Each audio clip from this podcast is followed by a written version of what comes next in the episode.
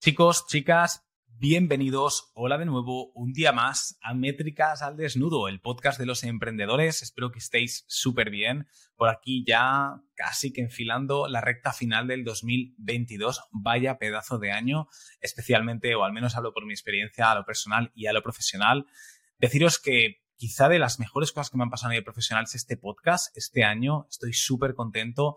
El feedback que estamos recibiendo por parte vuestra, de todos los invitados, del comentario, de los valores. Sé que algunas entrevistas son un poquito largas, pero es que es imposible no exprimir a, los invitados que, tenemos para poder compartir el máximo, para poder inspirar, que sabéis que es uno de mis valores principales, el poder inspirar a la gente. Y, bueno, sí que tenemos el podcast patrocinado por Wildmail y Medics. Aquí, pues bueno, aprovecho un poquito la cuña publicitaria, que si estáis utilizando uh, Active Campaign o estáis pensando en una herramienta para email marketing, automatización, echarle un vistazo a la parte de Wildmail.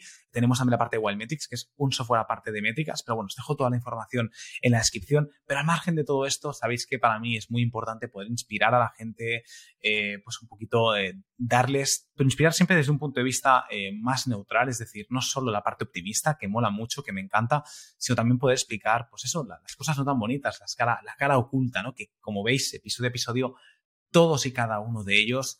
Por eso enfocamos siempre el principio de entrevista a los orígenes, para empezar con, con, los orígenes que siempre son duros para todos y siempre acabamos un poquito con las maestrías, con, lo que realmente dominan y, veis el proceso desde que empezaron, pues todas las hostias, todos los aprendizajes que han tenido hasta llegar a donde han llegado y es un patrón que se repite. Todos y cada uno de ellos eh, tienen aprendizajes y luego acaban masterizándolo todo. En el episodio de hoy tenemos a, alguien que tiene una historia muy bonita que explicarnos, tiene un aprendizaje gigante, seguramente lo sabéis ya porque en la miniatura colocaré algo del estilo, y es que tenemos a Jesús Onrubia. Jesús Onrubia es el creador del método lector voraz, ¿vale?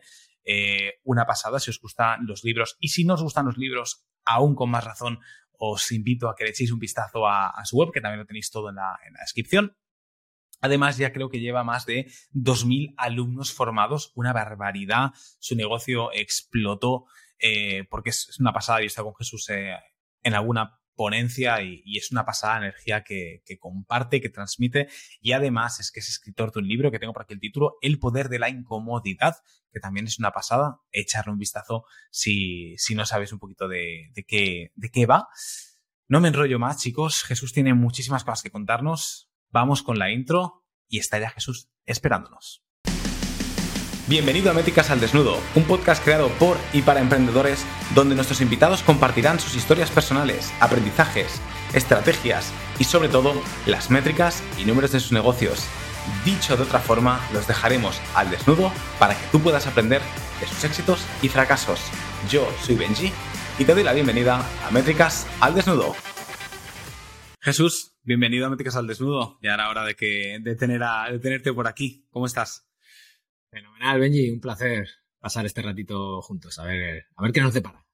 El placer es mío, el placer es nuestro. Em, bueno, tenía muchísimas ganas de, entrevistarte. Eh, nos conocimos eh, hace poquito en la, en la Mastermind con Patrick. Eh, hiciste esa ponencia, me, me, chifló y dije, bueno, hasta a Jesús lo tengo que traer sí o sí al podcast a que nos cuente un poquito esta historia, ¿no? Que, tan curiosa y creo que, tantas pepitas de oro y aprendizajes eh, puede haber para todos los emprendedores que nos estén escuchando hoy en el, en el podcast. Entonces, bueno, vamos a empezar por los inicios, como siempre. Cuéntame un poquito cuándo empezaste tú a conocer el mundo del emprendimiento, ¿no? El mundo de los negocios online, cuál es el, el primer proyecto que, emprendiste. Cuéntame un poquito esto.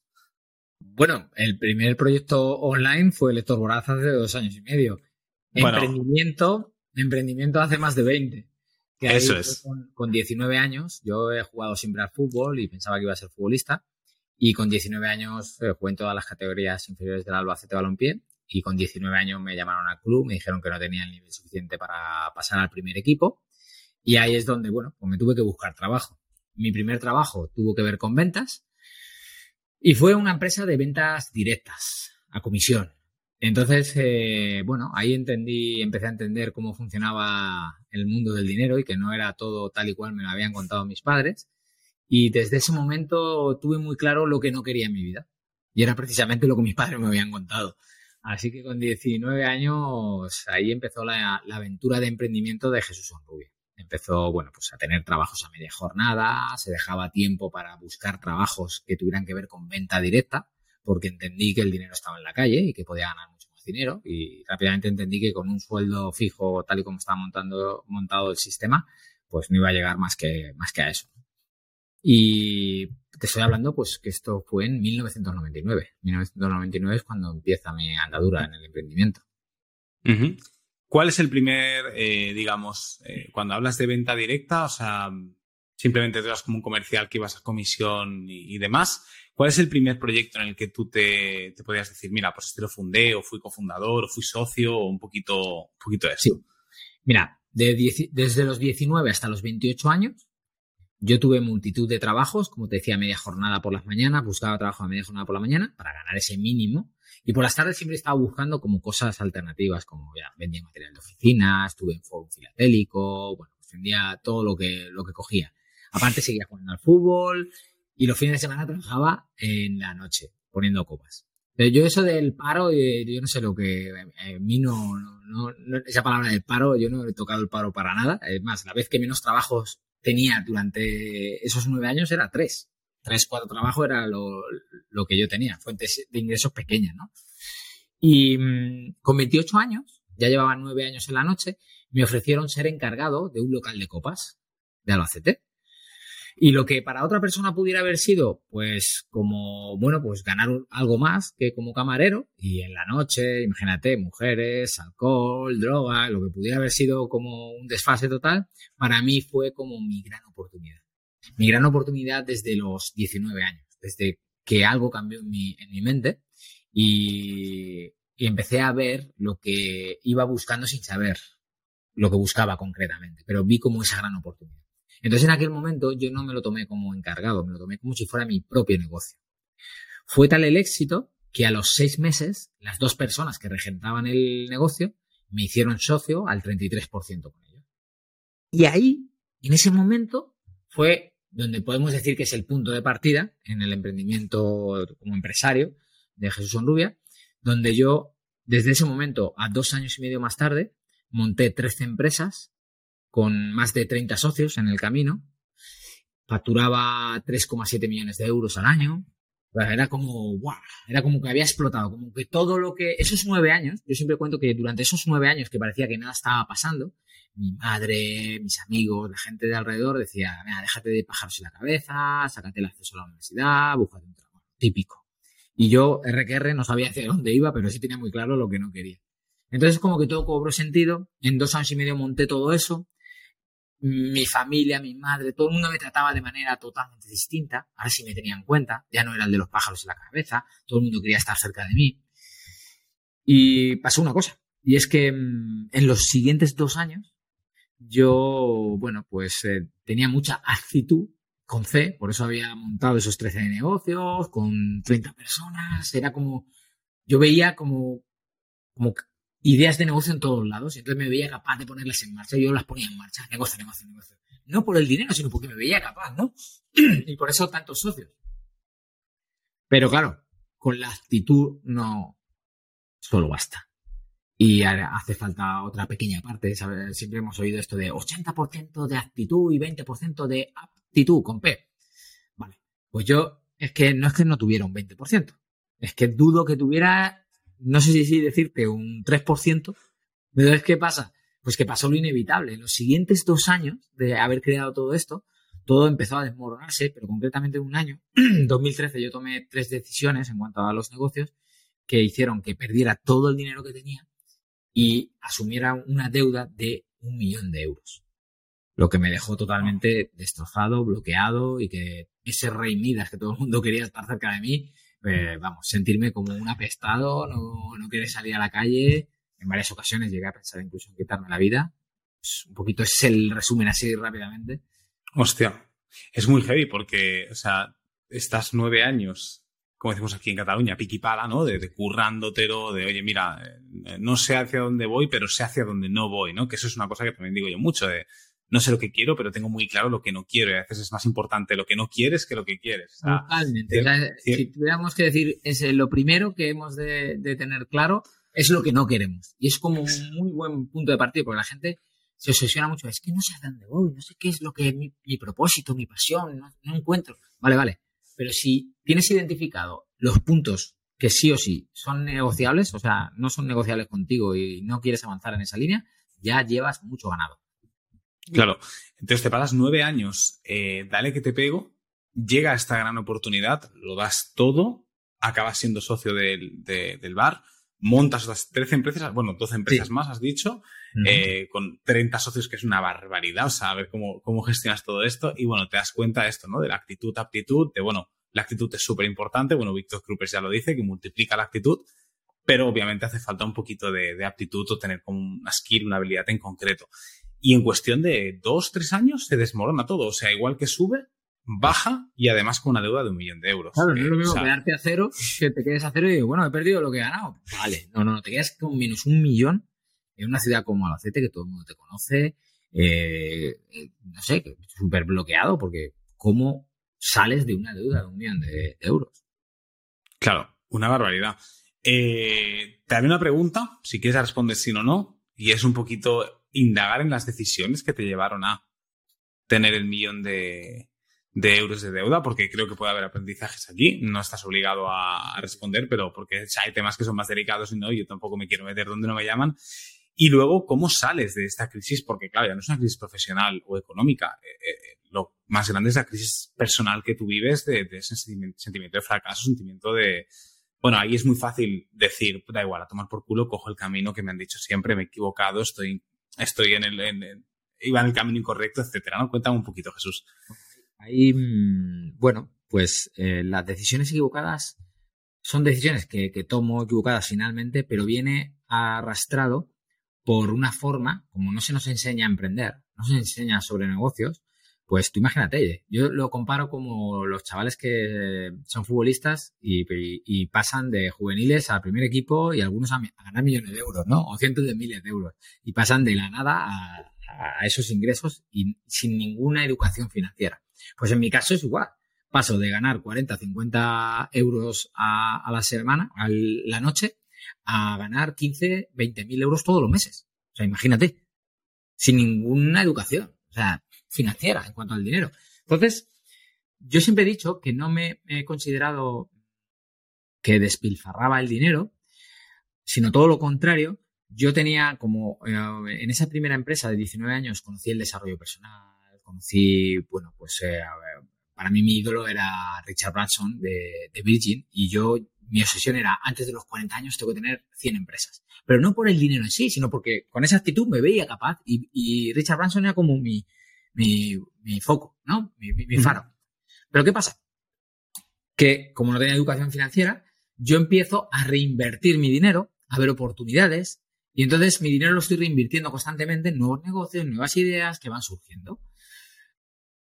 Y muchas veces no es ni siquiera suficiente con ese dinero. Pero ¿qué pasa? En una ciudad como la mía, donde todo el mundo se conoce, donde se ve que el éxito está ahí, que, está funcionando todo muy bien, yo voy haciendo reformas de locales. Me quedo con locales, hago reformas, y esas reformas la gente está dispuesta a hacérmelas adelantándome la obra. Porque saben que cuando abra, el dinero que voy a generar va a dar para pagar las reformas. ¿De acuerdo? Entonces, primer error. Ten mucho cuidado con lo que te financias. Asume los riesgos que estés dispuesto a asumir y que no te dejen cao, fuera de juego. Entonces, a mí durante unos años me estuvo funcionando muy bien esto, porque cosa que montaba, cosa que lo reventábamos. ¿Qué pasó? Que en 2013 me metí en tres reformas, no en una ni en dos, en tres reformas de tres locales. Uno de ellos, solo en uno de ellos, más de 400.000 euros. Habiendo puesto 60.000 en liquidez. El resto financiado por la gente, que ya, ya llevaba años y era como decir, sí, sí, lo que tú digas, venga, vamos, vamos para adelante. Pues las tres salieron. Los tres negocios empezaron a no funcionar. y entonces ahí es donde las tres sumaban casi 700.000 euros la obra y el resto e, es deuda a proveedores. Durante el siguiente año, hasta ese millón de euros donde ya todo se bloqueó y todo era ya, ya no podía ir a más porque ya me dijeron, hasta aquí, ya no. Y entonces a partir de ahí empecé como a reducir gastos, a ver cómo pagar esa deuda. Pasé ese año y medio muy bloqueado, donde estuve a punto de quitarme la vida, no sabía cómo, cómo salir de ahí. Entonces, diría eso, ¿no? Que, que ese gran aprendizaje es asume hasta donde estés dispuesto a asumir, hasta donde puedas. No quieras ir más rápido de lo que mm, te puedas permitir. Incluso aunque la gente de alrededor te lo ponga fácil. Porque una vez pasado todos estos años, yo tengo muy claro todo. Yo, asumo mi parte de responsabilidad. Pero yo a los proveedores que más confianza he tenido y a los que más dinero le he debido, en su momento, cuando ya tuve lucidez y, vi lo que estaba pasando, yo les decía, vosotros eh, sois tan responsables como yo de esto. Vosotros habéis sido unos kamikazes con vuestro negocio, porque si yo te pagaba a mes vencido y de repente, porque hago esas tres obras, empieza, pasa un mes no te pago, pasa dos. Al tercer mes te digo, Jesús, te quiero un montón, llevamos años trabajando, pero yo no soy un banco. Pero es que hubo varios proveedores que estuvieron hasta un año sin pedirme cuentas. Entonces me hicieron un flaco favor. Yo sé que, era la confianza y, lo hicieron por bien, pero ¿qué negligencia cometieron ellos como empresarios? Yo sé cuáles son mi negligencia, que es la que acabo de compartir. No vayas más allá de lo que te puedas permitir. Porque incluso estas personas que eran con una relación súper íntima, ya eran de amistad, ¿no? Por, porque yo le tenía todo en exclusiva, pero fíjate, cuando el dinero estaba por medio, las amistades se van a la mierda. O sea, por mucho que te quede, sí, sí, jijaja, mientras todo va bien. Pero en cuanto haya problemas económicos, las amistades vuelan. Claro. Es, muy fuerte, al final es lo que tú, es lo que tú comentas, ¿no? Eh, también lo ha comentado por aquí Xavi Escribuela, lo han comentado mucha gente cuando hablan de socios, incluso ha salido el, que era una, una, empresa con una pareja o con un familiar, con un hermano, y decían lo importante, yo creo que aquí pues podemos hacer el símil con el tema de proveedores, ¿no? Qué importante es oye, lo que hay en negocio, negocio, lo que hay luego fuera amistad, relación, lo que sea, hay que poner límites muy claros.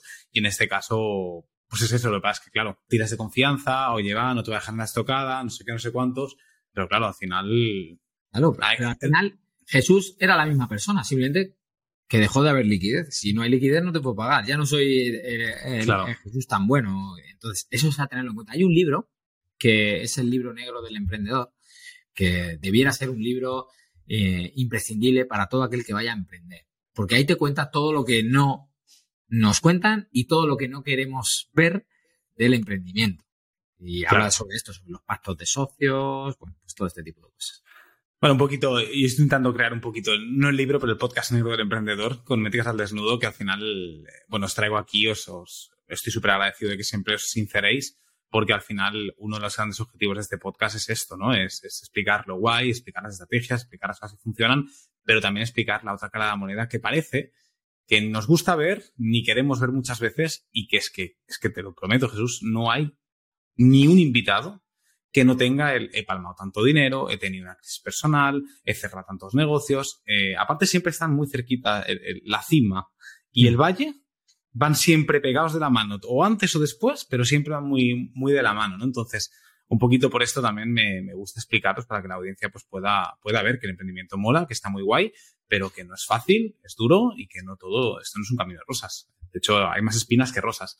Mm. Entonces, comentame un poquito, Jesús, ¿cómo sales de esto, porque claro, mm, vale, pues vamos a poner una situación, cierras, eh, comentas, ¿no? Que lo hemos pasado muy por encima, pero joder, es fuerte el hecho de decir, me quiero a lo mejor quitar la vida porque no sé cómo coño voy a tirar para adelante y además con la deuda que tengo y tal.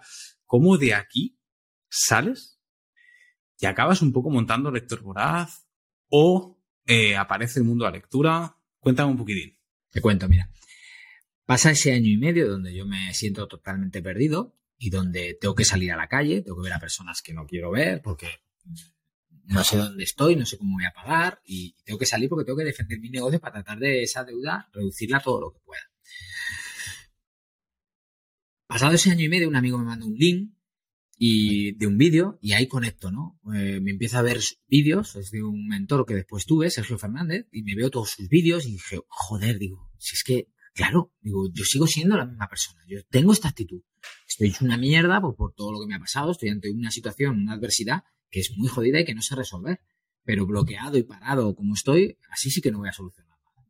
Entonces vi que hacía un máster de negocios, de emprendedores y demás. Y dije, esto es lo que yo necesito. Porque yo precisamente, uno de mis grandes errores fue que no tenía conocimiento alguno de los negocios. Entonces, era inevitable con el volumen que movía que no pasara lo que tenía. Entonces yo voy tomando este, estas reflexiones y, entonces en ese momento hace un, otro clic en mi mente, como el de los, en el año 99, y entonces yo digo, a partir de ahora me voy a hacer responsable 100% de todo lo que pase en mi vida. todo.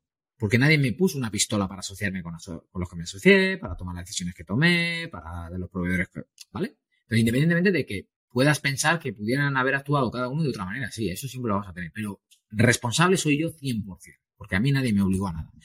Entonces, a partir de ahora, 100% responsable de todo mi vida. Y también me hice responsable de que a partir de ese momento iba a dedicarme en cuerpo y alma para ser una mejor versión personal, en lo personal y en lo profesional. Y entonces iba a dedicarme a formarme, a leer y demás. Con este primer gran mentor, Sergio Fernández, me inculcó la lectura, que yo no, vamos, leía un montón antes de eso, leía un libro o dos al año, si acaso.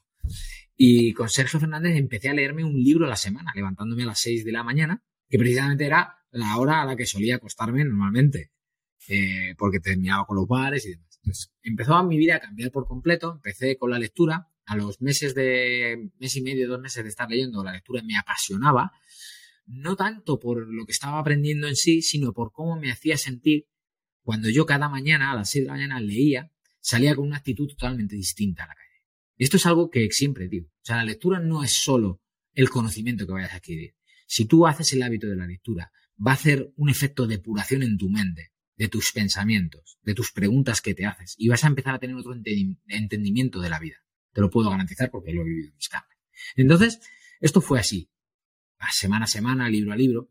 Y en ese máster tuve un profesor que llega al tío, Juan Carlos Cubeiro, que es conferencista, escritor, y suelta al tío que se lee un libro al día. Y claro, yo ya me estaba enamorando de la lectura y me estaba sintiendo pues, de maravilla. Y entonces decía, cuando este tío soltó que se leía un libro al día, digo, para, para, para, para. O sea que si yo me estoy sintiendo como me estoy sintiendo, leyendo un libro a la semana, ¿qué no pasaría conmigo si fuera capaz de leerme un libro al día? Me parece asombroso este tío. Este tío no trabajará. Este tío se dedica en su, casa a estar con los libros y aún así me parece alucinante. O sea, un libro un día, ni de coña. Pero dije, otro clic. Dije, no sé cómo ni cuándo, pero yo algún día voy a ser capaz de hacer eso. Esto es 2015. Pues pasaron el tiempo, pasaron los años, yo seguía formándome y formando con los mejores a nivel de España, internacional. Y en 2018 llegué a mi maestra, Nora Beltrán, que me enseñó una técnica de lectura de alto rendimiento donde aprendías a leer un libro en una hora. Y ahí es donde yo empecé a leer un libro diario, junio del 2018. Pasó todo junio del 2018. Yo ya me había hecho la promesa, me quedaban dos locales, seguía debiendo cientos de miles de euros, y me había hecho la promesa de que cuando terminara esa Navidad, que es como un tercio del año para, para el negocio, cerraba. Si era capaz de traspasarlos, estupendo, y que pegaba otro pellizco a, la deuda. Si no, cerraba porque ya era como un punto de inflexión de no aguanto más esta vida. Porque era como, mientras esté en este entorno, mi mente solo piensa en cómo generar dinero dentro de esta caja. Y me tenía que salir de la caja. Pero mientras estuviera dentro de la caja era imposible porque tenía muchas responsabilidades, eh, el tiempo era el que era, tenía que dedicarle a, a mantenerlo y generarlo. Entonces fue una decisión firme. Terminó la Navidad del 2018, cerré el negocio y entonces me encerré en casa. Yo tenía un sentimiento muy fuerte de estar en casa encerrado con los libros. Y mm, ahí recordé que mi maestra me dijo que la manera mm, más productiva de integrar la información es cuando nosotros lo enseñamos a otros. Entonces nos decía, cada vez que os leáis un libro, buscar a un amigo o amiga y se lo contáis. Y en ese que tú se lo estás contando, la información la integras mucho mejor todavía. Entonces yo me iba a encerrar en casa, seguía leyendo un libro diario, y dije, pero si yo ahora me pongo a contarle un libro a cada persona, cada día, a la vuelta de 15 días en Albacete, ya está, va a ser el loco que se ha arruinado y aún encima viene aquí a contarnos un libro cada día. Esto es un pensamiento real que pasó por mi mente y siempre cuento esto porque muchas veces pasan o tenemos ideas que no le damos cancha y que las dejamos ahí como, ah, sí, más adelante. Y en este caso, este pensamiento me llevó a que, vale, no estoy dispuesto a que me vuelvan a tachar de loco, que me sigan juzgando, criticando. Y entonces se me ocurrió, volví a pasar otro pensamiento. Ah, vale, ¿cómo puedo hacerlo? Pues si me hago un canal de YouTube, me pongo una cámara, me grabo, el efecto es el mismo porque yo lo estoy contando y lo estoy integrando. Como lo voy a tener grabado, me va a servir para mí, para revisar cuando yo quiera. Y como no lo va a ver nadie, pues no lo va a ver nadie. Y si lo ve alguien, le va a servir para decidir si comprar el libro o no. Y si le gusta los tips que yo comparto, pues aplicarlos en su día a día. Y allá que me lance. O sea, yo hice. Hacías, como resúmenes, no entiendo, del libro, un poquitín. Es un, es un canal, Jesús Rubia González, donde yo subo resúmenes de los libros, pero que no es un resumen como tal. O sea, yo compartía entre 6 10 minutos de vídeo donde compartía lo que a mí me daba la gana. Lo que para mí, para Jesús Rubia eran los tips en ese momento que necesitaba. O sea, que ni siquiera es un resumen donde yo te hago un resumen de arriba. No, no, comparto lo que, lo que a mí en ese momento, porque era para mí. Yo no iba buscando nada más que la integración de la, información. Y a los dos meses de estar haciendo esto, la gente empezó a escribirme para pedirme que les enseñara a leer como yo lo hacía, como era posible que todos los puñeteros días estuviera subiendo vídeo. Y entonces, claro, ahí yo, pues, ¿qué, les decía? Pues, no, no, no, no, eh, yo no sé hacer esto. Yo lo hago, pero yo no sé enseñarlo. Y entonces les mandaba a mi maestra. Y hubo personas que fueron a formarse con, mi maestra, pero muchísimas personas me decían, no, no, Jesús, es que yo quiero que me enseñes tú. Ya, ya, pero es que yo no enseño esto. Esto es lo que conocemos como el síndrome del impostor que no nos sentimos capaces, merecedores, quién soy yo para, claro, yo decía, ¿quién soy yo para enseñar esto? O sea, arruinado. No tengo ni, o sea, he terminado cuarto de la ESO. Eh, ahora sí estoy leyendo, pero no, yo no he leído nunca. Mm, y lo cierto es que yo ya llevaba leyendo ese libro diario, investigando mucho sobre el cerebro, sobre lectura rápida, o sea, tenía mogollón de información y experiencia de lo que estaba haciendo cada día, ¿no? Pues esto, 2019, pasó prácticamente todo 2019, echando balones fuera. Hasta que llegó un día que me desbloqueé y dije, tío, deja de, que estás cagado, lo que estás es cagado de miedo y, la vida te está diciendo que es por aquí, que es por aquí. O sea, estás arruinado, no tienes ingresos, te está pidiendo la gente qué tal y tú eh, echando balones fuera. Claro, porque por aquel entonces eh, estudiará después de la Navidad de 2017-2018, has dicho, donde cierras... O sea, después de la Navidad del 18. Yo cierro y, y me encierro en casa sin, o sea, cierras los negocios. ¿Mm? O sea, sigues teniendo parte de deuda, cierras los negocios, es como un, oye, tengo un punto de flexión, como que me hago un poquito un push para mí, me, me meto un poco de presión a cambiar totalmente un punto de inflexión, a probar otra cosa totalmente diferente. Así es.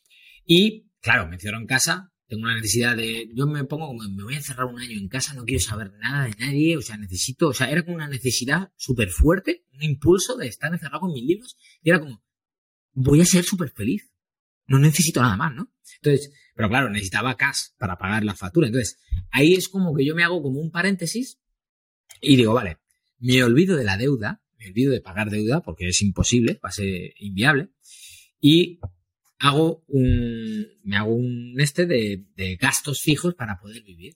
Y entonces voy a un amigo que tiene una empresa de protección de datos y le digo, mira, digo, vas a esto, yo no quiero estar en, la, en un trabajo, necesito estar encerrado porque necesito que mi mente se despeje y ver qué pasa, que se desbloquee algo que haya. Y entonces te propongo lo siguiente. Pactamos unas comisiones, tú me das comisiones por venderte tu producto y servicio, como conozco a mucha gente, muchos empresarios en la ciudad, y yo hago gestiones conforme quiera. Y voy cogiendo el dinero que, que yo necesite para ir pagando mis facturas y ya está, tú no me exiges nada, yo si vendo, vendo, si no.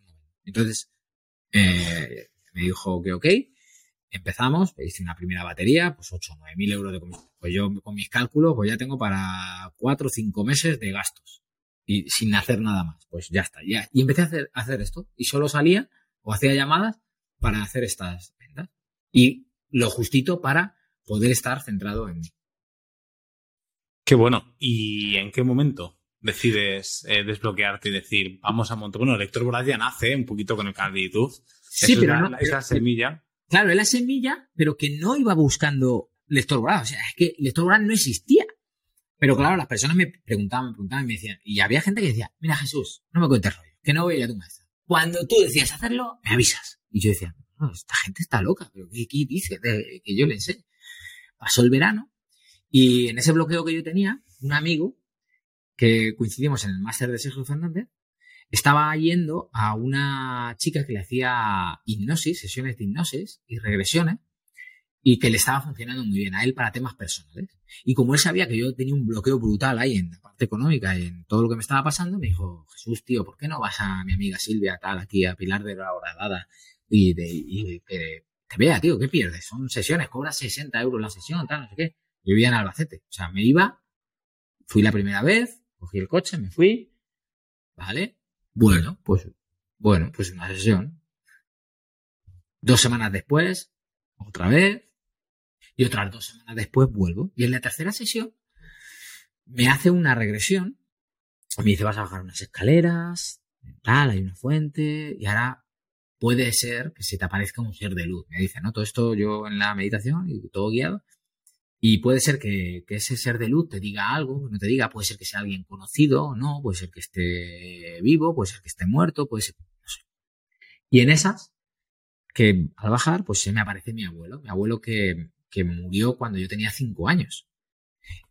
Cinco años y que yo no guardo un recuerdo especial con mi abuelo de una a ver cómo decir esto, de una relación abuelo-nieto de estos que es devoción. O sea, no, yo en mi caso, es más, mi abuelo me daba miedo porque estaba operado de la garganta y se tiene que apretar aquí y hablar así. Entonces, yo no tengo un, como si dijéramos, un muy buen recuerdo de mi abuelo en, en ese sentido. A mí me daba miedo y se me apareció.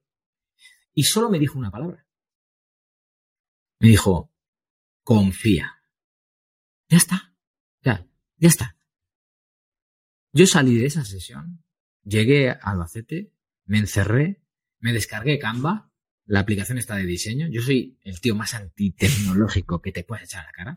Yo no sé si estuve como cuatro horas diseñando un cartel, que era un cartel que era una foto mía con libros, y el precio del curso, y ya está. Y una fecha que le puse. Cuatro horas. el diseño era una puta locura. Y y cogí y lo mandé a los grupos de WhatsApp de formaciones en las que había estado. De todos los compañeros con los que había estado y demás. En tres minutos, el, ticket que le puse fueron 947 euros a mi primera formación. O sea, de cero, 947. Tan mal, ¿eh? Mandé a los diferentes grupos, a los tres minutos tenía la primera transferencia hecha. Hostia. Y yo dije, espera, perdona, a los cinco otra. Al final, 17 personas me ingresaron y yo me quedé loco. O sea, o sea estaba en, menos no sé cuántos cientos mil euros y de repente en, cuestión de unos días me empieza a hablar la gente, todo, ¡pum! 17. Y digo, hostia. Y yo había puesto el curso, esto era a finales de septiembre, para febrero del 2020. Claro, yo me jugué contigo, no tenía el curso diseñado ni nada. Pero esto es un aprendizaje que aprendí de Sergio Fernández, que es que llega momentos en la vida que, hay que tirarse al vacío y una vez que te tiras y confías y te tiras, ya solo te queda que, volar, no te queda otra. Y esto es precisamente lo que dice. O sea, ya no había retorno. Así que eso fue el inicio del lector voraz. Y me vi en febrero, llegó febrero. Cuando llegó febrero, que habían pasado como tres, mm, tres meses, tres, cuatro meses, yo estaba en el mismo punto que anteriormente. No existían esos 17.000 euros, estaba totalmente arruinado, pero sentía que esos tres días y medio que yo me iba a encerrar con aquellas personas era un antes y un después y me jugaba el todo por el todo. Era como, de aquí veremos hacia dónde vamos. Y era una formación que venían 17, que eran 17 empresarios que se habían formado con los mejores a nivel de España, con internacionales como Tony Robbins, o sea, y yo me iba a encerrar tres días y medio en un hotel a explicarles esto de la lectura, donde había diseñado una formación que íbamos a trabajar 18, 20 horas diarias. O sea, pasar de no haber formado nunca a tres días y medio a, ese nivel, ¿vale? O sea, ¡hala! Casi nada, parece fácil, ¿no? Le pegaste una patada al síndrome impostor de, vamos, de, de, de, cero a 100. De, de penalti casi, sí, sí. Pues pasaron esos tres días y medio y aquellas personas salieron flipadas, o sea, salieron con el método. punto número uno. Pero salieron alucinadas de lo que habían vivido ahí porque era mucho más que lo que ellos esperaban. ¿no? Y yo salí, vamos, como diciendo, ¡buah! Ahora sí. O sea, ya, por fin. Fue una sensación como decir, ya, tío, ya es cuestión de tiempo y si tienes la cabeza centrada, eh, que puedas terminar de arreglar tu problema, este es el camino. Pues fue una sensación muy guapa. Terminó ese, ese lector voraz. En los siguientes 10-15 días, esos 17, yo había puesto el siguiente ticket para junio. Pues esos 17 vendieron 40. Me vendieron 40 tickets de recomendación. sea, sin yo hacer nada. Entonces, esto es febrero del 2020. Me empieza a ingresar la gente para el siguiente curso y nos confinan. Nos confinan. Y yo digo, madre mía, menos mal, menos mal, porque me pilló con, con ingreso de gente que había hecho. me dio la tranquilidad, ¿no? Dijo, vale. Y entonces ya, durante todo el confinamiento, mi foco estuvo ya un poquito más en la parte online. Y ahí tengo otros grandes aprendizajes que, han, que se han visto ahora reflejados después de dos años y medio. Brutales, por todo lo que tú estabas diciendo. Y, pero bueno, ya un poco es como, a partir de aquel curso, han pasado dos años y medio, más de 2.000 personas formadas. De esas 2.000 personas, te diré que el 90% es referenciado del boca a boca y el resto es pues algo de orgánico y de lo poquito que he hecho de publicidad, sobre todo lo que más, eh, donde más dinero he invertido en publicidad ha sido los últimos ocho meses y tengo un aprendizaje brutal y ahora me puedo permitir hablar en, eh, en este, a este respecto y desde otra línea y tengo una opinión muy, muy, muy clara y una experiencia muy, muy, muy clara y bueno, pues viviendo un sueño y cometiendo errores y siguiendo cagándola, ¿no? como te digo, eso es, eso es el aprendizaje que te digo de los últimos ocho meses. Claro. Bueno, te iba a preguntar ya por la lectura rápida, pero tal y como has acabado un poquito tu narración, tengo que preguntarte, no sé, compártenos un par de aprendizajes de estos últimos ocho meses o de estos últimos años a nivel online, porque lo has dejado tan en el tintero que digo, no, no, no te me puedes, no te me puedes escapar, compárteme algo, alguna pepita de oro para... ¿eh? Bien, bien metido el cliffhanger, sí, sí, total. Bueno, mira. Para mí, cuando empiezo con Lector Voraz, empiezo lo orgánico. Yo no me planteo para nada la parte online, porque, como te decía, soy totalmente tecnológico. Entonces, yo rápidamente me traen otros 40 personas, tengo en junio, pero el confinamiento me hace ver que no sabemos se va a prolongar y que tengo que meterle caña a la parte online. Y desde ese momento, desde ese momento, empiezo una carrera hacia detrás de una zanahoria, que es la zanahoria de, en este caso, Lector Voraz es un superproducto, funciona de puta madre, y si funciona de puta madre y está validado, imagínate lo que puedes hacer online. Y entonces ya no eres tú solo la película que te montas por que es todo que se vende, ¿no? De todo el mundo te vende, vente a mi información que yo he hecho no sé cuántos millones de millones de euros en lanzamiento y te voy a enseñar cómo lo he hecho. Te voy a regalar mis fans, te voy a regalar mis copies, te voy a regalar mi tal. Y entonces, eso por un lado. Y aparte, la gente que empieza a arrimarse a ti diciendo, con el producto que tengas, con lo que yo sé de marketing, te voy a llevar tu producto, vas a facturar, papá, papá.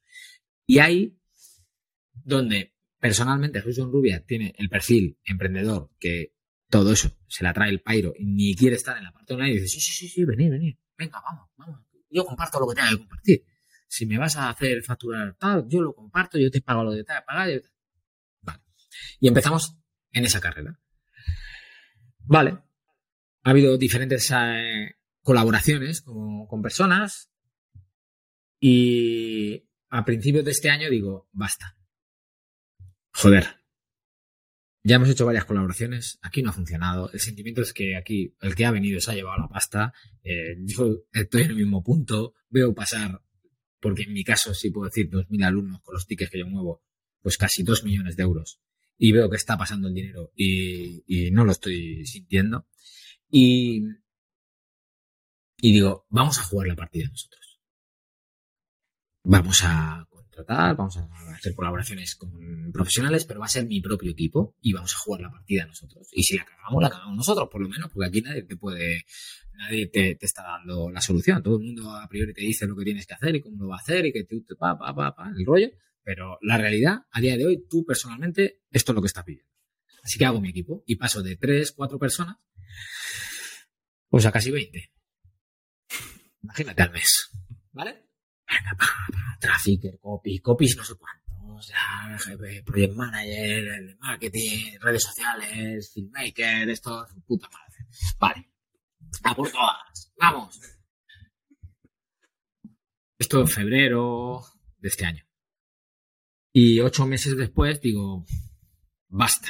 Basta porque veo que ya no hay ni siquiera liquidez. O sea, pero ¿qué cojones está pasando? O sea, no es que diga, estoy invirtiendo como 20.000 euros todos los meses y se generan vas viendo que se generan 5.000, 10.000, 12.000, 13.000, que va en aumento. No, no, no. Es que no. O sea, es que no. Y entonces, alerta roja, paras, y entonces empiezo a reflexionar, empiezo a sacar mis propios aprendizajes, reduzco todo, y donde empiezo a ver datos. Y donde mis números de lector es que el 90, 90 y pico por ciento de alumnos que vienen a lector vienen de recomendación. Y no le estoy prestando ninguna atención a eso. Y sigue viniendo. Y estoy quemando todas las naves en algo que es la eterna promesa en lo que todo el mundo, todo lo bonito que se muestra en internet, que parece que, que es solo todo lo que reluce. En mi experiencia, eso es una puta mierda y quiero que se entienda esto de, ¿vale? Cuando lo digo así, que, porque nos, nos, como emprendedores nos encanta ser optimistas, creer que sí, que todo eso es así, pero la realidad es muy distinta. Y te puede jugar una muy mala pasada. Yo, gracias a que traía ya un aprendizaje de antes, pues no he jugado más de lo que, de lo que podía permitirme. Pero ahora, he hecho la vista atrás y te puedo decir que en dos años y medio he sacado cálculos y estoy hablando de medio millón de euros que de estar en mi bolsillo a no estar, fíjate si me pudiera haber arreglado la, papeleta. Fíjate si pudiera haber invertido en lo que me hubiera dado la gana. Llámese pisos y si pudiera tener mi vida resuelta en el sentido de decir, oye, ¿cuántos pisos podría haber comprado, eh, estar alquilando y tener ahí unos ingresos mensuales que sean... Pues es mi gran aprendizaje. Y aparte, me lo llevo, en este caso, en un proyecto como el mío, donde se mueve el dinero que se mueve orgánicamente, Ahora sí que tengo clarísimo dónde poner mi foco, cómo potenciar eso, que no lo he hecho. Y esa bolsa de la parte del marketing, tengo mi propia perspectiva y la voy a jugar como yo siento ahora, sin salir loco y decir, ah, vale, este dinero es aquí, y si termina por explotar, explotará y sigo. Hay que invertir, obviamente, en marketing. Pero en mi caso, yo tengo muy claro que lo que no puedo hacer es todo lo que he generado por un lado. Y aquí es, si eres capaz de crear un producto o servicio online que te genere un dinero, unos ingresos, ojo con decir, joder, si estoy facturando esto de manera orgánica, ¿a cuánto no lo puedo escalar? Todos salimos locos con el escalar. Y ahí es donde puede venir tu trampa y tu tumba. Entonces, porque hay muchísimos proyectos que, que son capaces de estar generando pues 4 o 5 mil euros al mes. ¿Y quién vive con 4 o 5 mil euros al mes ahí fuera haciendo algo que le apasiona?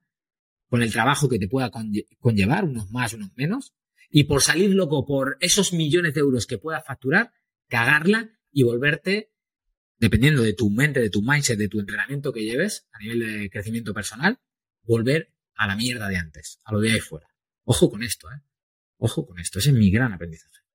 Esto es un, o sea, yo te agradezco un montón que hayas compartido esto porque yo tengo, o sea, opino no he tenido la misma experiencia, pero sí que creo que, tienes mucha razón en lo que dices. Es decir, al final el aprendizaje que tú pasas, Jesús, no es, oye, la Pulsia no funciona, oye, el Facebook Ads o Instagram no funciona. No, se trata un poquito, y esto es lo que yo siempre invito a mucha gente, tanto clientes de Wildmail como colegas, como amigos, que siempre les digo, oye, eh, cada negocio es un mundo, es como yo, ¿no? Yo ah, conozco mucho a nivel de embudos de venta y tal, pero cuanta más gente conozca a nivel de embudos de venta, más me doy cuenta que no hay un embudo para todos y que un embudo, bueno, un embudo es diferente porque hay muchos tipos de embudo, ¿no? Pero que un tipo de embudo no es para todo el mundo. El, esta es la metodología y funciona para todos, especialmente en el tema del marketing. No es así, es decir, cada negocio es un mundo, cada audiencia es un mundo y al final tú tienes que poner foco en el 20% que te da el 80% de resultados, que en tu caso es el tema de recomendaciones. Entonces, eh, es muy cierto lo que dices de, oye, escalemos, sí, pero tienes que tener muy identificado antes, pues eso, de dónde creces, dónde está tu fuerte, dónde está tu nicho de mercado, dónde te tienes que enfocar, porque si no, te vas a enfocar en el 80% que te va a traer solo el 20% y lo peor es que se va a chupar el 80% de tu liquidez, el 80% de tu foco, de energía, eh, etcétera. Además de, bueno, el salto que pegaste a nivel de equipo es espectacular porque pasas de gastos fijos de 3, 4 a 20 también es una, es una pasada. Pero bueno, te agradezco porque yo creo que mucha gente es un error muy común, mucho más de lo que nos pensamos. Eh, y bueno, pues para el que no esté escuchando, como mínimo que no diga que no le avisamos, ¿no? Exacto. En ese aspecto. Vamos a cerrar un poquito el tema de, del origen, de un poquito todo hasta desde que empezaste hasta cómo has llegado a Lector Voraz, que me ha parecido fascinante. Ya te digo, hay muchísimo aprendizaje eh, para todo el mundo que no sepa leer entre líneas y no tan entre líneas, porque ha sido muy claro de todo lo que, lo que se debe y lo que no se debería hacer en este aspecto. Y vamos a estar directos a, la lectura. Obviamente es tu gran fuerte, hablas mucho a nivel de lectura. Comenta un poquito los hábitos o los, perdón, los hábitos, no, los beneficios que puede tener el leer un libro al día, ¿no? Porque mucha gente, pues a lo mejor está en, el, estado que estabas tú antes de, sea, tío, yo me leo un libro al año o dos al año y tengo suficiente, ¿no? O me veo el resumen en YouTube y a tomar por saco. ¿Qué beneficios tiene el poder tener un libro cada día? Vale. La lectura. ¿Qué es la lectura para, para Jesús Rubia? Más allá del conocimiento, como te decía, es lo que la lectura va a hacer por ti y en tu mente, ¿no? Ese lavado lo que va a hacer es depurar, vas a empezar a tener otro tipo de conciencia, de entendimiento de las cosas. Y la lectura te va a llevar a qué? Pues obviamente a aprender cosas, que por eso leemos, pero hay un tesoro oculto mucho mayor, que es tu transformación y, llegar a ser esa mejor versión tuya personal. Y te va a llevar en cuanto a hábitos, desde ese otro entendimiento, a que puedas implementar hábitos en tu vida que antes eran impensables o que solo de pensarlo decía, pero vamos, pero ¿cómo voy a hacer eso? Como por ejemplo, yo no tomo hidratos de carbono. Y cuando digo no tomo hidratos de carbono, quiere decir no soy ningún yihadista. No tomo hidratos de carbono el 90% de mi tiempo. Pero cuando me tengo que comer un arroz, no me hago un arroz blanco en mi casa. Me voy a comer un buen arroz. Pasta ni de coña. O sea, macarrones, espagueti y tal. No, y era de mi plato favorito por el fútbol, ¿no? Hidratos de carbono. Vale. Cuando yo me planteo dejar los hidratos de carbono, yo digo, ¿pero cómo? Y lo leo en un libro y digo, ¿pero cómo? ¿Pero cómo voy a.? Es imposible, es imposible, pero entiendo el porqué. La importancia de dejar los hidratos de carbono, bajo mi percepción y por lo que esta persona muestra en su libro, el libro Cerebro de Pan, David Permuter. Y, se me hace difícil, ¿por qué? Pues porque la sociedad y la industria de la alimentación está montada para que nos caguemos de hidratos para que con los hidratos de carbono a las 2-3 horas tengamos hambre otra vez y consumamos y gastemos. Eso es lo que quieren. Entonces, yo hay mucho detrás de eso, pero la lectura me hace entender los hidratos de carbono desde otro punto de vista y entiendo el no beneficio que tiene para mi salud. Y entonces empiezo a buscar estrategias. Todavía no sé muy bien cómo alimentarme, pero entonces empiezo a buscar libros que me digan cómo puedo alimentarme sin hidratos de carbono.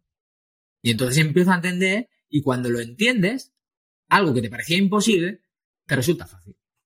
Te resulta fácil porque lo entiendes. O empiezas a entender que el madrugar, las ventajas que tiene el madrugar. Y entonces paso de las 6 de la mañana a las 5 de la mañana. Y de las 5 de la mañana a las 4 de la mañana. Y dedico 4 horas de mi día a mí personalmente, a Jesús en Rubia. Cosa que muy poquita gente hace permitirse dedicar cuatro horas a sí mismo. ¿Cómo sales a la calle dedicándote tiempo a ti mismo? Realizando hábitos que hacen que te sientas totalmente pleno. Primero, me pago a mí y después, ala, me echo a la calle o hago lo que tenga que hacer para el resto. Pero lo mío, yo soy la persona más importante del mundo. Entonces, las lecturas me van llevando poco a poco a entender otro tipo de cosas, como por ejemplo la meditación, las respiraciones, el frío, la escritura. Y entonces empiezo a hacer cosas que antes eran impensables para un tío que no ha en su vida, que estaba, que era un macarra, que estaba todo el día de fiesta. Porque eso es lo que hace la lectura. Te transforma y te convierte en una persona totalmente distinta. Y aunque físicamente la gente de, que te conoce de toda la vida te pueda reconocer como esa persona, tú por dentro sabes que no. Y el que no se permite hablar contigo no va a poder comprobar que está hablando con alguien totalmente distinto. E-, ese es el poder de la lectura. Ese es el gran poder. Al final es un canalizador para, para eso, ¿no? Para evolucionar, para transformarte, para conseguir hábitos que es lo que tú dices, ¿no? De que, a priori parecen imposibles, que son como inalcanzables, pero al final creando ese hábito día a día te permite, pues lo que tú dices, entender y demás. Y hablando de entender, veo por ahí detrás tuyo, los que nos estén viendo por YouTube, que no esté escuchando por Spotify, pues no lo va a poder ver, obviamente, pero veo por ahí detrás tuyo una cosita que se llama un mapa mental. Entonces, eh, no sé, algunos que nos estén escuchando sabrán lo que es un mapa mental, otros no. Cuéntanos un poquito qué es un mapa mental, qué tiene que ver con el tema de lectura y qué beneficios tiene.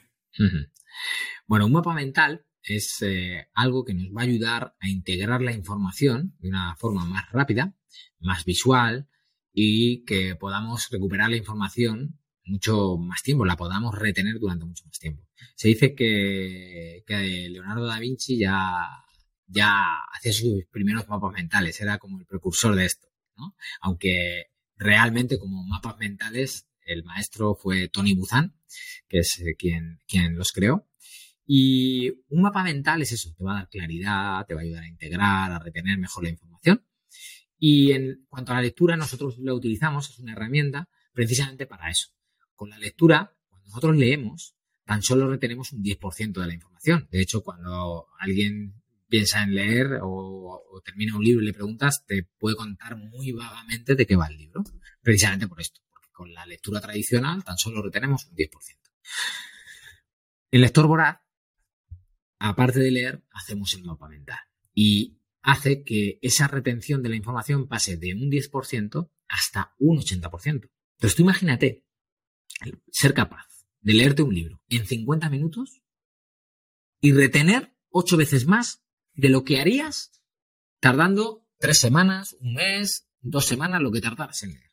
Imagínate en 50 minutos. ¿Qué, ventaja competitiva te va a dar con la competencia ahí fuera? Para el que sea infoproductor, para el que sea empresario, me da igual. A ti personalmente. Porque yo, mi primer gran mentor, Sergio Fernández, decía, si tú coges los 5 o 6 libros más vendidos sobre una temática y te los lees, ya eres experto en el tema.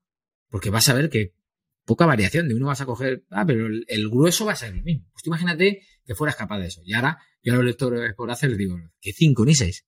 Cógete los 10, 15 libros más vendidos de, un área y vas a ser, vas a tener la maestría. O sea, vas a ser, si después aplicas, nadie va a saber más que tú. Claro. Súper. Eh, un poquito para que la gente entienda o de forma más visual, o sea, ¿por, ¿por qué debo montar un mapa mental? Es decir, y, sé que lo explicas todo en Lector o sea, que no te quiero quitar el curso ni el negocio, ni mucho menos. O sea, la gente que me esté escuchando, si quiere saber mucho más, tenéis en la descripción, en, cualquiera de las plataformas que nos esté escuchando, todos los enlaces que llevan a, en Ruby, a Lector para que profundicéis más. Pero un poquito, el mapa mental que nos ayuda a, retener un poquito esas ideas, ¿vale? Que la base en mapa mental muchas veces es la parte visual, porque somos seres visuales y, la gracia es leo, plasmo visualmente y eso que tú hablabas, lo escuché una entrevista con Euge, ¿no? Que decías, cuando lees, te lo imaginas mentalmente y eso es lo que te permite captarlo, ¿no? Si te falta vocabulario y no eres capaz de visualizar eso mentalmente es lo que te va a costar y eso que muchas veces decimos, joder, esta página, tío, me la he leído diez veces y no la capto, ¿no? Es un poquito esto. Eh, ¿Qué forma tiene un mapa visual? ¿no? Porque también tiene una forma muy en concreta, al menos he escuchado yo. Cuéntame un poco. Un mapa mental siempre lo vamos a hacer en una hoja horizontal y va a partir de una idea principal, en este caso, el título del libro. Entonces, el título del libro lo pondremos en el centro de la hoja y desde ahí van a ir saliendo como ramas, como tronquitos más eh, que conforme nos vayamos alejando se van haciendo más finos y los troncos que están más pegados al título, pudiéramos decir, mira, por ejemplo, los cuatro acuerdos. Y entonces yo pondría los cuatro acuerdos en horizontal, en el centro, y de ahí saldría como cuatro ramas más gruesas. Cada una de esas ramas tendría que ver con cada uno de los acuerdos. Y dentro de cada una de esas ramas voy sacando subramas más finitas, donde yo voy plasmando lo que el autor me va contando de cada uno de esos acuerdos. Y ahí es donde tú visualmente, en, a golpe de vista, en una sola hoja, tienes tu libro y te ayuda a la retención de la información y a tan solo poniendo palabras, haciendo dibujos, hilar todo lo que tú hayas leído. O sea, estás haciendo conexiones neuronales que lo que va a hacer es que te refresca y te trae la información. No hace falta que hagas un resumen propiamente dicho de copiar todo lo que el autor dice. Para nada, para nada. Es el poder. De hecho, de hecho muchas veces el mapa mental tiene, tiene aspecto de una neurona. ¿No? Si lo ves así como. Claro, claro. Es que el, yo siempre me he preguntado, ¿a qué se asemeja un mapa mental? Pues se asemeja a que a una neurona, al cerebro y a un árbol. ¿Cómo es un árbol? Pues parte de una idea principal, que puede ser el tronco, que es lo más grueso, y de ahí van saliendo ramas más gruesas que conforme te vas alejando del tronco, ¿cómo son esas ramas? ¿Más gruesas o más finas? Más finas. ¿Vale? Entonces, cuando tú aprendes a hacer mapas mentales, algo que eh, tienen en común todos los lectores voraces es, Jesús, es que ya no sé pensar, ya no sé procesar la información de otra forma que no sea mapas mentales. Y ya no tiene nada que ver con los libros. O sea, te planteas una reunión y te haces un mapa mental. Te planteas una formación y le haces un mapa mental. hasta para la lista de la compra he llegado a hacerme a modo juego un mapa mental. Y yo, yo me imagino, ¿no? Poniendo, cariño, vamos a hacer la lista de la compra, ¿no? Y pongo un Mercadona y de ahí empiezan a salir las ramas, ¿no? Mercadona. Y ahora, ¿qué tenemos que comprar? Venga, cosas de limpieza. Limpieza, vale. ¿Limpieza de qué? Limpieza de una ramita de la vajilla. Vale, pues en, la vajilla que necesitamos. Pues necesitamos el detergente, necesitamos, o sea, la vajilla, necesitamos el ahuyentador, necesitamos la sal. ¿Vale? Tres ramitas que salen de ahí. ¿Qué necesitamos de, del cuarto de baño? Pues del cuarto de baño necesitamos pues, papel higiénico, necesitamos el, limpia todo, necesitamos galletas, necesitamos. Y así. A modo 100%. Juego, lo, lo, he llegado a hacer. Muy divertido. Total, totalmente, ¿no? ¿no? Y tiene todo el sentido del mundo y al final joder, súper práctico, ¿no? A mí me están dando unas ganas de, meterme en tu curso de cabeza, te lo digo ya, Jesús, porque, porque creo que es una forma muy práctica, muy rápida y al final es, coño, es como funcionamos nuestra cabeza, ¿no? O sea, que al final hay, hay ciencia ahí detrás.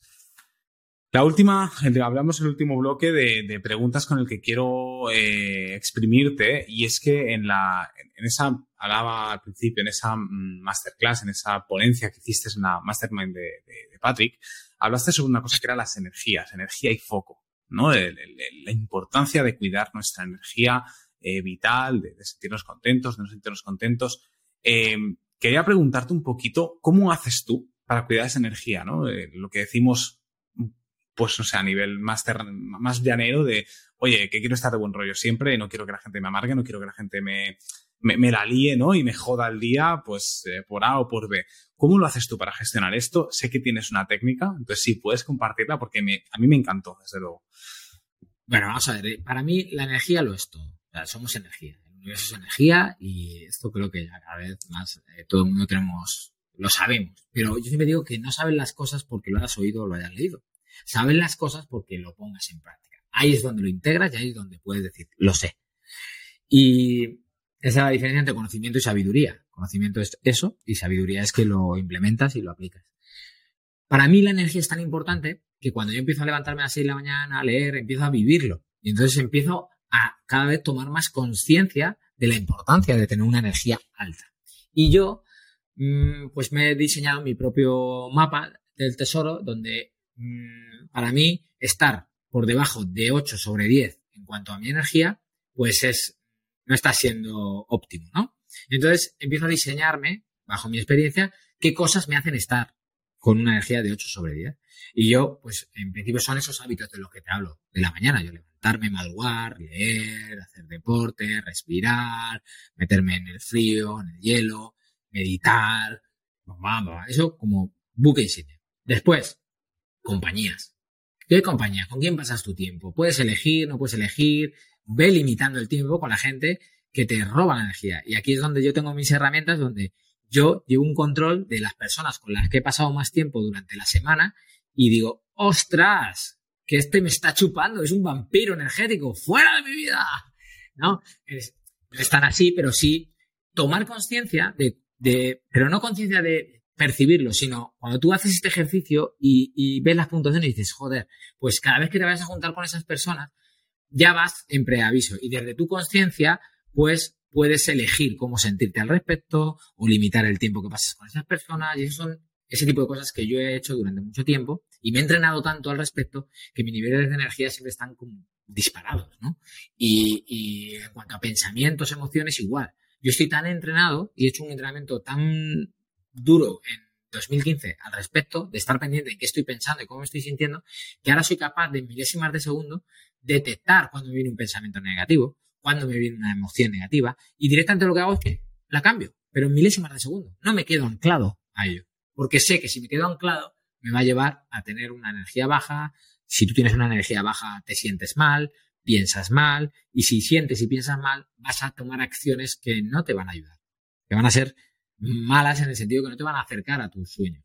Vas a tomar acciones que no te van a acercar o vas a no tomar acciones. Te vas a quedar tirado en el sofá, vas a comerte esa mierda de comida que, no te ayuda en, tu salud, porque te estás encerrando en ese mundo. Totalmente. A mí me fascinó el. Corrígeme si me equivoco, que dijiste es como. Ah, hicimos ejercicio de rollo seis personas, ¿no? Las seis personas con las que más tiempo has pasado esa semana. Entonces puntúas del 0 al 10, creo que, era. Y te, tenías ahí un promedio, no me acuerdo del promedio, ¿te acuerdas? Sí, tú coges las seis personas con las que más tiempo hayas pasado esta semana. ¿De acuerdo? Tú cada semana haces, ¿con qué seis personas he pasado más tiempo? Y te pones, y las pones en el papel. Vale. Y le vas a puntuar del 1 al 10. 10 son personas que te aportan un huevo de energía y que encantado de estas, eh, esas personas vitaminas. No, esas todo el tiempo. Yo quiero más de esta mierda. Y uno es nada, o sea, te la están chupando. O sea, son gente que dices, madre mía, no quiero ni, ni, ni, olerlas. Entonces, haces esa puntuación y lo que haces es que lo, lo sumas, toda esa puntuación, y lo divides entre 6. ¿De acuerdo? Y todo lo que, si, si esa división te da por debajo de 7, estás en una media que semanalmente tu energía está para abajo. Entonces, te va a dar esa, tomar esa conciencia de limitar qué tiempo pasas con qué personas. A haber momentos en los que va a ser inevitable, por trabajo, por familia y demás. Vale, pues cuando ocurra esto, desde la conciencia de que es inevitable, elige. Elige cómo te vas a sentir. Elige que no te va a afectar, porque no puedes negociar. Si no puedo negociar y tengo que pasar X tiempo, tengo que pasar, pero no me va a afectar, porque sé que si me afecta, ¿quién va a pagar los platos rotos? ¿Esa persona o tú?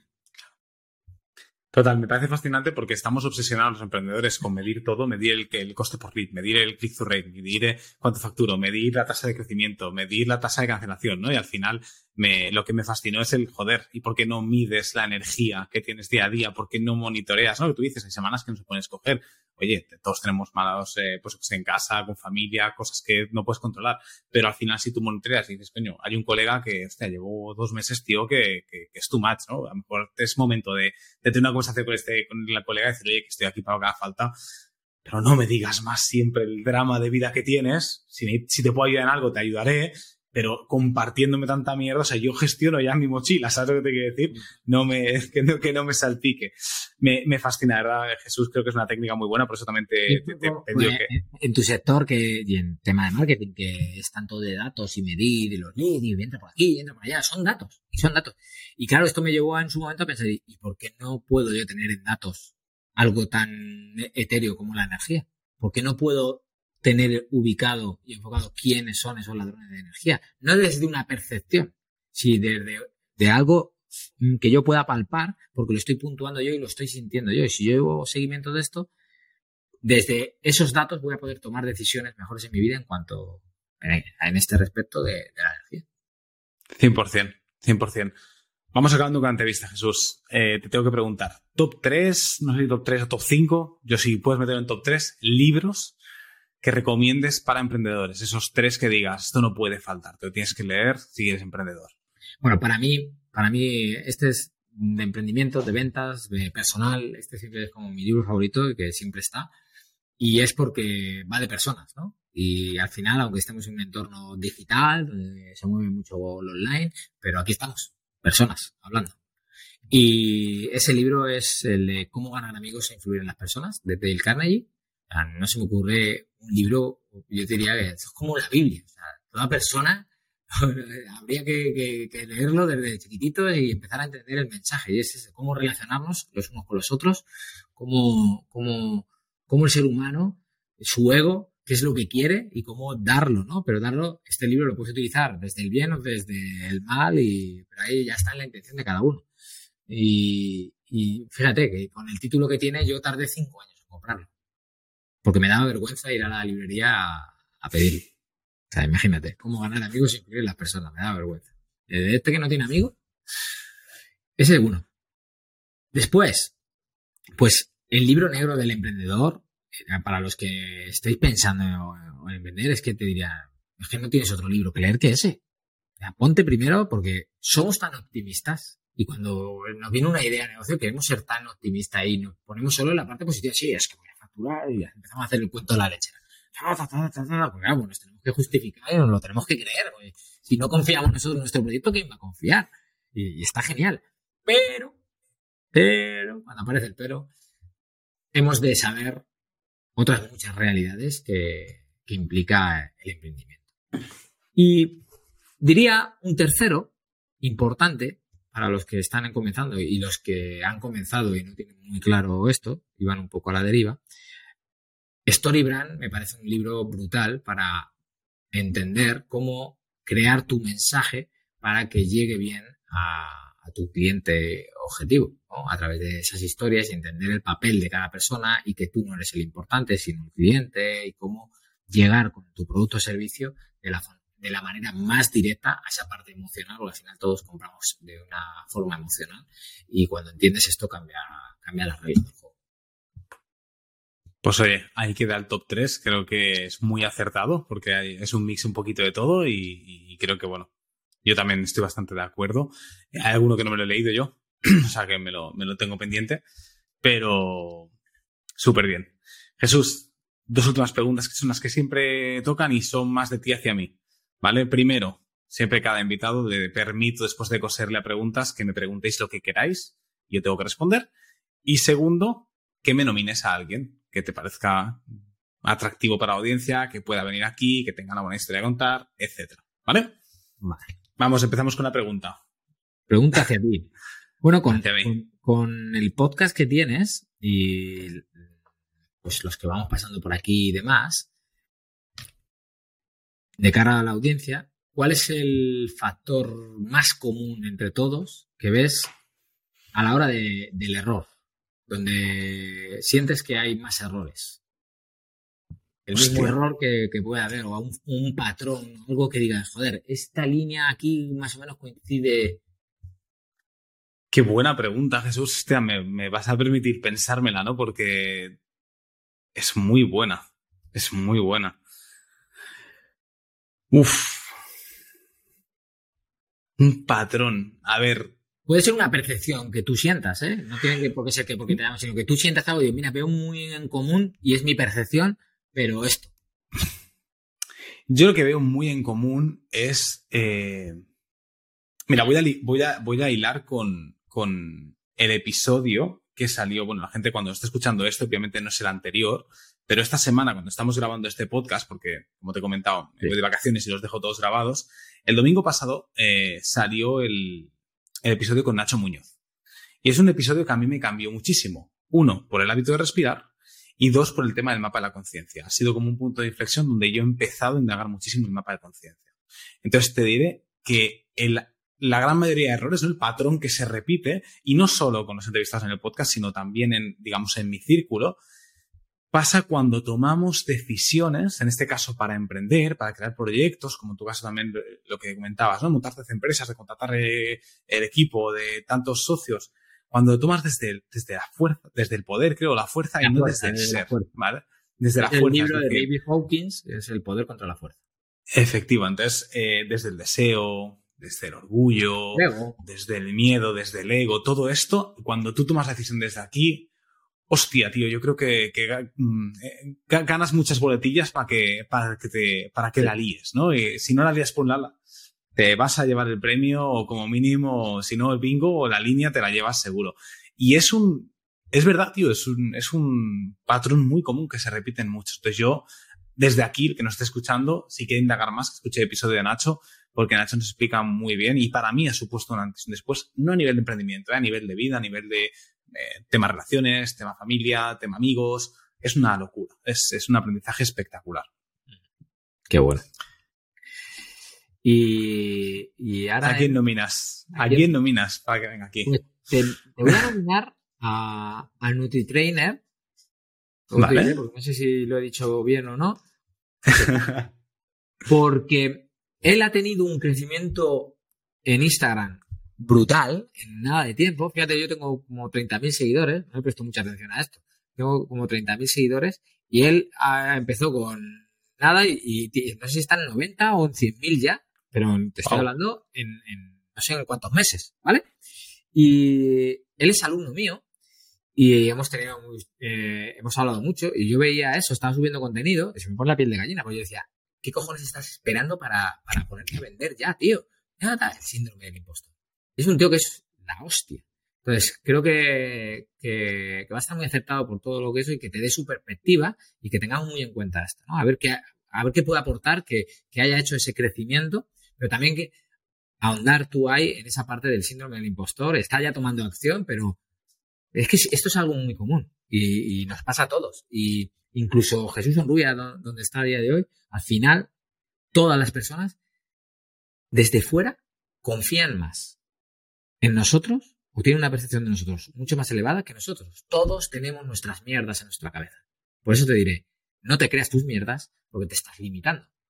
Y aun Jesús en Rubia está en la universidad en la que estaba más de 2.000 alumnos y te puedo asegurar que estoy empoderado y tengo una actitud de puta madre, pero aún tienes tus propias limitaciones, aún te sigues poniendo tus propias trabas. Así que creo que puede ser un invitado interesante. Estupendo, pues NutriTrader has dicho, ¿no? NutriTrainer. NutriTrainer, pues luego... Después, ¿vale? Pues, ahora me lo confirmas. No te preocupes. inglés. Luego fuera de escenas me lo, pasas el contacto y oye, bienvenido será, claro que sí, al final mil, o sea, como emprendedores somos un montón, cada experiencia, también en base con el podcast, en base a mi experiencia, cada emprendedor es un mundo, se topa con problemas diferentes, a veces mismo perro distinto collar, pero desde un punto de vista totalmente diferente y al final todo lo que sea aportar, pues, pues súper bien. Y el síndrome de postor es otro de los ejes comunes que todo Cristo tiene, todo emprendedor tiene, y aparte es una sombra. Lo que pasa es que a lo mejor los que llevamos tiempo la tenemos un poquito más dominada, pero nunca desaparece. ¿eh? Es una sombra que siempre está ahí, acechando. Ahí, es, me gustaría eh, dejar muy claro, porque cuando nosotros seguimos a alguien, queremos idolatrar y queremos pensar, o quienes, ¿sabes? Y queremos pensar que que, todo es maravilloso, que no tienen mierdas, que no pasa nada malo. También está lo que dejen ver y demás. Por eso las redes sociales lo que digo, ¿no? Y yo con mis alumnos, sobre todo con lo de los programas avanzados que después hacemos, que ya es más de, desarrollo personal, yo ahí les cuento cosas que obviamente no me voy a poner a contar en redes sociales porque no tendría cabida, ¿no? Pero sí les muestro la realidad de lo que hay. Y yo elijo mostrarme así para que vean que, que, todos estamos en ese punto, todos estamos recorriendo este camino y que yo puedo estar X peldaños donde sea y otros en otros, que no es ni mejor ni peor, simplemente es un camino en esa elevación de conciencia, en ese plano de la conciencia, que va recorriendo el camino. Y para mí como mentor suyo, pues les muestro esa vulnerabilidad, les muestro lo que pasa en mi día a día, para que vean que yo, llevando desde 2015 trabajando tan fuertemente en mi crecimiento personal como lo llevo, aún a día de hoy sigo cometiendo errores y sigo teniendo momentos difíciles. Total. Totalmente. Jesús, con este pedazo de, frase, ¿no? De, última pepita de lo que acabas de dejar, nos quedamos. Por mi parte, agradecerte muchísimo eh, tu tiempo aquí, la audiencia que estén por aquí. Como siempre digo, si os encanta la entrevista, tenéis que darle a like, suscribiros, eh, seguirnos en Spotify. Cualquier duda que tengáis con Jesús, me la pasáis por mí por mensaje directo en, Instagram, que sabéis que nos podéis encontrar en arroba desnudo. Comentarios también en YouTube, yo se lo hago llegar a Jesús. Y tío, pues un placer. Me encanta, me encanta el podcast, me encanta poder tener conversaciones, en este caso, con gente pues, tan maravillosa como tú, Jesús. Un abrazo enorme y de nuevo, mil, mil gracias por, por todo lo que has compartido. Un abrazo y gracias a ti, tío. A seguir dándole caña ahí con este pedazo de podcast. Un abrazo, Jesús. Cuídate. chao. chao. Y así llegamos al final del episodio, pero espera, no te vayas todavía. Si quieres seguir aprendiendo con más emprendedores, conocer más métricas, aprender de otros negocios o simplemente inspirarte con nuevas historias, hay muchos más episodios esperándote en nuestro perfil y cada domingo publicamos uno nuevo. Además, puedes seguirnos en YouTube, Spotify y el resto de plataformas. Ahora sí, muchísimas gracias por acompañarme una semana más y nos vemos aquí viene con más.